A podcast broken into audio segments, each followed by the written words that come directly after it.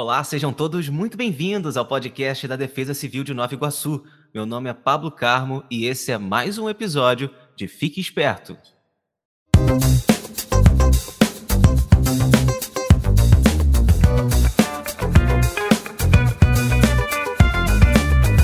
Fique esperto! E hoje nós vamos falar sobre as recomendações quando há uma previsão de baixa umidade do ar. Quem vai contar tudo para a gente é a meteorologista da Defesa Civil, Camila Magalhães. Camila, conta para a gente.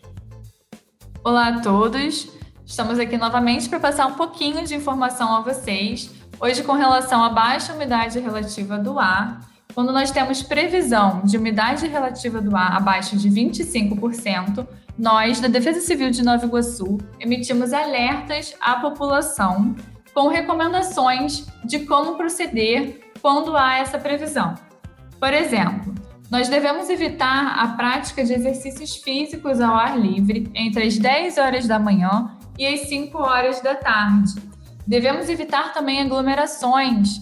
Isso é muito importante também no período da pandemia. Mas vamos lá. Evitar aglomerações e a permanência prolongada em ambientes fechados ou com ar condicionado pois ressecamento das mucosas aumenta o risco de infecções, principalmente nesse período que a gente está passando de pandemia. Então, fique esperto, não perca essa dica.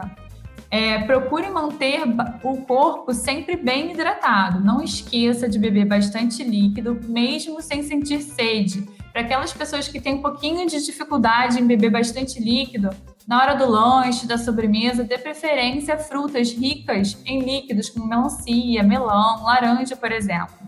Né? Fique atento à hidratação das crianças, dos idosos e dos doentes.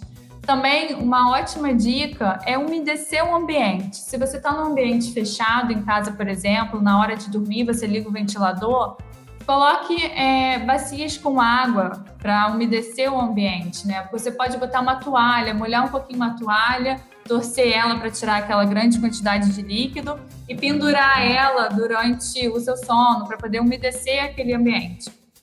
Nós só devemos ter atenção com relação às bacias com água, tá? Se tiverem crianças pequenas em que pode acontecer algum acidente com essa bacia, por favor, não utilizem esse meio. Utilizem toalhas molhadas, por exemplo, ou umidificadores em que a gente pode comprar em algumas lojas. É, Camila, bem lembrada essa questão aí da bacia com água, o pessoal tem que tomar cuidado porque pode acontecer algum acidente. Mas uma dica legal seria colocar essa bacia com água no local um pouco mais alto onde a criança não alcança, né?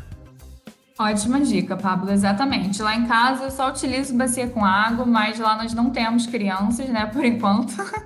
Então, vale a gente ressaltar assim, porque o que a gente está tentando passar aqui são recomendações que devem ser seguidas e de forma nenhuma a gente quer que aconteça algum outro acidente com essas recomendações que estão sendo passadas. Então, você que tem criança pequena, por favor, tenha atenção com relação a isso. Então, pessoal, são essas dicas que a gente tinha para passar hoje. Pablo, é com você.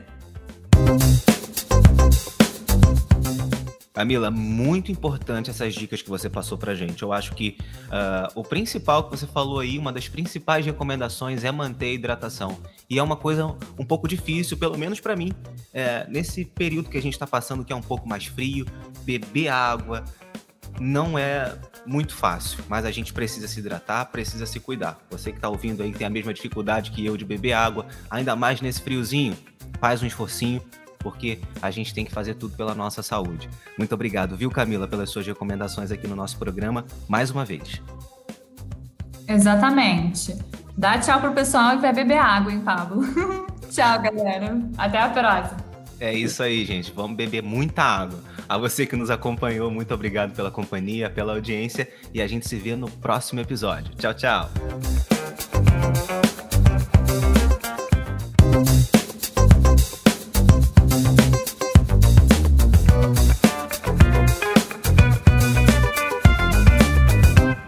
Esperto!